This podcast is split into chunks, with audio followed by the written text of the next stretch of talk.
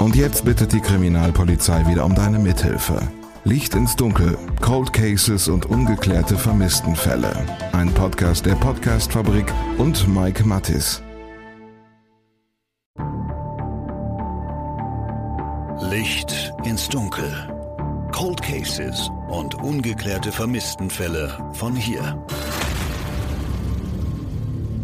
Hallo ihr Lieben und frohe Weihnachten wünsche ich euch. Ich muss mich an dieser Stelle einfach mal ganz, ganz herzlich dafür bedanken, für das unfassbare Feedback, das ihr mir bisher gegeben habt. Ganz egal ob per Mail, per Insta, per Facebook oder, oder, oder. Das ist der absolute Wahnsinn. Damit hatte ich so nicht im Ansatz gerechnet. Von daher ganz, ganz herzlichen Dank.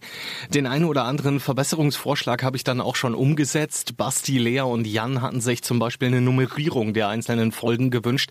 Da machen wir dann schon mal einen Haken dran das ist schon passiert. Tobi hatte vorgeschlagen, die Folgen mit äh, einem komplett ausproduzierten Ende zu beenden, also so im Stile des Intros, damit es letzten Endes eine runde Sache wird. Auch das ist erledigt. Das hört ihr dann hinterher hier auf jeden Fall zum allerersten Mal. Und wenn ihr sonst noch Verbesserungsvorschläge oder irgendwie Feedback für mich habt, dann immer gerne her damit. Ich freue mich über eure Nachrichten und ich versuche da logischerweise natürlich auch immer so schnell wie möglich zu antworten. Ich hatte es am Ende der letzten letzten Folge schon ganz dezent angekündigt. Vielleicht legt euch das Christkind ja die ein oder andere Sonderfolge unter die alte Tanne. Von daher kommt es jetzt für die meisten wahrscheinlich wenig überraschend. Aber worum geht's heute? Heute geht's letzten Endes um eure Fragen. Viele aus meinem Umfeld hatten ja mitgekriegt, dass ich hier an diesem Podcast arbeite und Fälle recherchiere. Und da bin ich immer wieder gefragt worden, wie ist das denn eigentlich mit Mord und Totschlag? Wo ist denn da genau der Unterschied?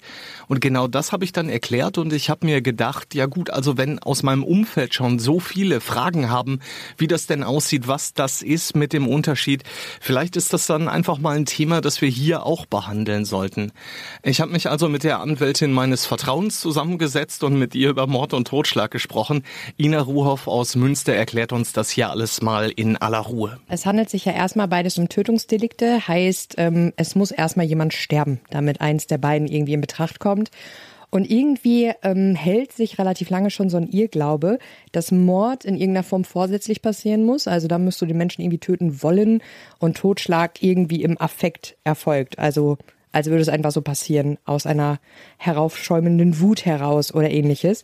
Das ist nicht so, sondern es handelt sich tatsächlich um zwei vollkommen verschiedene Straftatbestände, die im Strafgesetzbuch ihren Platz gefunden haben, direkt hintereinander, 211 und 212. Und ähm, der Unterschied ist, dass für Mord ein sogenanntes Mordmerkmal, also mindestens eins, vorliegen muss. Das Gesetz kennt verschiedene Mordmerkmale, zum Beispiel die Mordlust, die Heimtücke, Grausamkeit. Und beim Totschlag gibt es das nicht, sondern der Totschlag sagt nur, es wird bestraft, wer einen Menschen tötet, ohne Mörder zu sein. Also im Prinzip ohne, dass eins der Mordmerkmale vorliegt. Nehmen wir das Beispiel, wir sitzen in einem Raum, mhm. du gehst mir auf die Nerven mhm. und am Ende bist du tot. Ja. So, dann müsste man mir Mord nachweisen. Ansonsten ist es Totschlag. Ist das richtig? Vereinfacht gesagt kannst du es vielleicht so ausdrücken, weil man würde tatsächlich starten mit einer Prüfung, ähm, ob ein Mord vorliegt, also ob eines der Mordmerkmale zutrifft und wenn nicht, müsstest du ja zwangsläufig in dem Totschlagsparagraphen landen. Das heißt, am Ende des Tages, wenn man mir Mord nicht nachweisen kann, dann bin ich Totschläger. Das ist eine Begrifflichkeit, die ich nicht unterstützen kann. Also allein deswegen, weil schon der Wortlaut vom Mord ist ein bisschen schwierig und stammt so aus der NS-Zeit oder wird damit verbunden. Da gab es immer die Tätertypen Lehre, wo man gesagt hat, jemand ist Mörder oder jemand ist Dieb oder jemand ist Räuber. Das wollen wir heute im Strafrecht nicht mehr, sondern wir wollen Handlungen bestrafen. Also wir sagen im Prinzip, ähm, auch gute Menschen können böse Sachen tun. Und deswegen bestrafen wir die Handlung und wir beschreiben die Menschen nicht mehr, eigentlich nicht mehr als Mörder oder Totschläger oder Räuber. Im Mordparagraphen ist es aber noch so. Das ist nach wie vor umstritten, soll irgendwie geändert werden, ist aber noch nicht. Und wir als Juristen arbeiten natürlich erstmal mit dem Gesetzeswortlaut und Stand jetzt steht da noch Mörder ist wer. Das macht sich dann eben auch in der Strafzumessung bemerkbar. Heißt also, jemand, der wegen Mordes verurteilt wird, bekommt eine härtere Strafe als jemand, der wegen Totschlags verurteilt wird. Also ein Totschlag wird von der gesetzlichen Wertung her mit Strafe von fünf bis 15 Jahren bemessen. Freiheitsstrafe. Ein Mord hingegen lebenslang. Das ist hinterher in der Abwägung trotzdem so, dass oft so ist, dass die Menschen nach 15 Jahren gegebenenfalls auf Bewährung das Gefängnis verlassen können. Aber erstmal können wir ja bei dieser Unterscheidung bleiben. Und warum genau das so ist, lässt sich wahrscheinlich nur mit einer gewissen Wertung beider Tatbestände erklären, so dass man sagt, das Erfüllen von Mordmerkmalen und dadurch die Erfüllung der Tat als Mord ist für uns in der Gewichtung so schlimm, dass wir gar keine Verjährung wollen, die wir sonst bei allen anderen Taten, die jemand begehen kann, haben wollen. Und das ist dann eben der nächste Punkt. Totschlag verjährt nach 20 Jahren. Das heißt für uns, wenn wir über Cold Cases sprechen, dass die Ermittler immer auch die Zeit im Nacken haben. Nach 20 Jahren müssen sie dem mutmaßlichen Täter nämlich Mord nachweisen, sonst geht der straffrei aus der Sache. Das ist schwierig, das ist schwierig zu verstehen, auch für Angehörige von Opfern. Und vor allem ist es eine Möglichkeit, taktisch vorzugehen als Strafverteidiger. Wenn du jetzt mein Mandant wärest und du wärst einem solchen Vorwurf ausgesetzt und man würde dich verhaften nach 20 Jahren, dann würde ich alles dafür tun, dass du nicht aussagst. Die Aussage an sich bringt die Gefahr auf den Tisch, dass jemand dir ein Mordmerkmal nachweisen kann.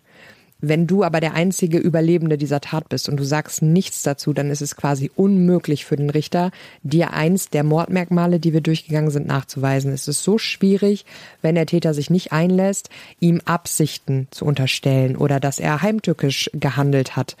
Ich würde mich zu der Aussage hinreißen lassen, wenn der Täter oder die Täterin sich überhaupt nicht einlässt zur Tat, dann ist es sehr, sehr, sehr schwierig, einen Mord nachzuweisen. Was für die Familie und Angehörige und Freunde der Opfer sicherlich noch schlimmer ist, weil es denen ja auch darum gehen kann, zu wissen, was ist einfach passiert. Möglicherweise haben sie ja mit der Sache in irgendeiner Form abgeschlossen, soweit man das überhaupt kann.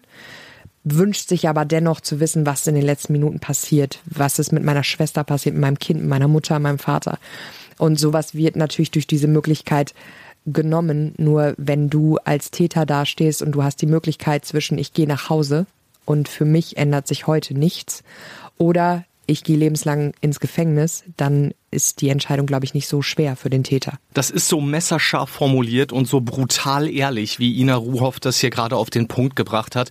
Ich weiß nicht, wie es euch geht, aber ich habe erst mal schlucken müssen, als mir klar geworden ist, was das eigentlich heißt. Und aus meiner Sicht ist das eine doppelte Bestrafung der Opferfamilien, ganz klar. Aber auch da hat sich der Gesetzgeber letzten Endes was bei gedacht, hat mir Ina Ruhoff gesagt. Unser Strafsystem hängt irgendwie eng zusammen mit den Verjährungsvorschriften ganz im Allgemeinen. Also der Gesetzgeber hat sich durch das Etablieren von Verjährungsvorschriften gewünscht, einen Rechtsfrieden zu schaffen, sobald eine gewisse Zeitspanne abgelaufen ist zwischen der Tat und dem jetzigen Zeitpunkt. So hat der Gesetzgeber also auch entschieden, dass nach 20 Jahren ein Totschlag nicht mehr bestraft werden kann oder auch nicht mehr verfolgt werden kann, weil er dann verjährt ist. Beim Mord ist die Entscheidung nicht so gefallen. Mord wird explizit in der Verjährungsvorschrift benannt als einziges Delikt, was der Verjährung nicht unterliegen soll. Ganz offensichtlich hängt das mit der Wertung von beiden Tatbeständen zusammen. Also, dass der Gesetzgeber einfach davon ausgeht, dass ein Mord niemals nicht zu einer Bestrafung führen soll und es damit vielleicht das schlimmste Delikt ist, was es im, im deutschen Strafgesetzbuch gibt. In unserem nächsten Fall spielt die Verjährungsfrist übrigens keine Rolle. Da geht es ganz offensichtlich um Mord, um eine Mordserie, um ganz genau zu sein. Aus Sicht der Strafverfolgung ist es da also ziemlich egal, dass die Taten schon knapp 50 Jahre zurückliegen. Am Mittwoch gibt's dann also Episode 5, überall da, wo es Podcasts gibt. Und wir hören uns dann also in ein paar Tagen wieder, wenn ihr mögt. Bis dahin wünsche ich euch ein paar ganz großartige Weihnachtstage mit euren Liebsten unter der Tanne. Bleibt sicher und gesund und ganz, ganz wichtig, alles Gute euch, ihr Lieben. Glück auf. Licht ins Dunkel. Cold Cases und ungeklärte Vermisstenfälle von hier. Eine Produktion von Mike Mattis und der Podcastfabrik. Ein Blutbad an Heiligabend in Gütersloh, ein Giftmord in Bielefeld oder ein Femizid in Preußisch-Oldendorf. Die schlimmsten Verbrechen passieren unmittelbar vor unserer Haustür. Im Podcast Ostwestfälle gehen wir den Verbrechen auf die Spur. Wir sprechen mit Strafverteidigern, mit Journalistinnen und Journalisten, die die Fälle Monate, teilweise sogar jahrelang begleitet haben. Ostwestfälle, der True Crime Podcast der Neuen Westfälischen. Jetzt auf nw.de und überall, wo es Podcasts gibt.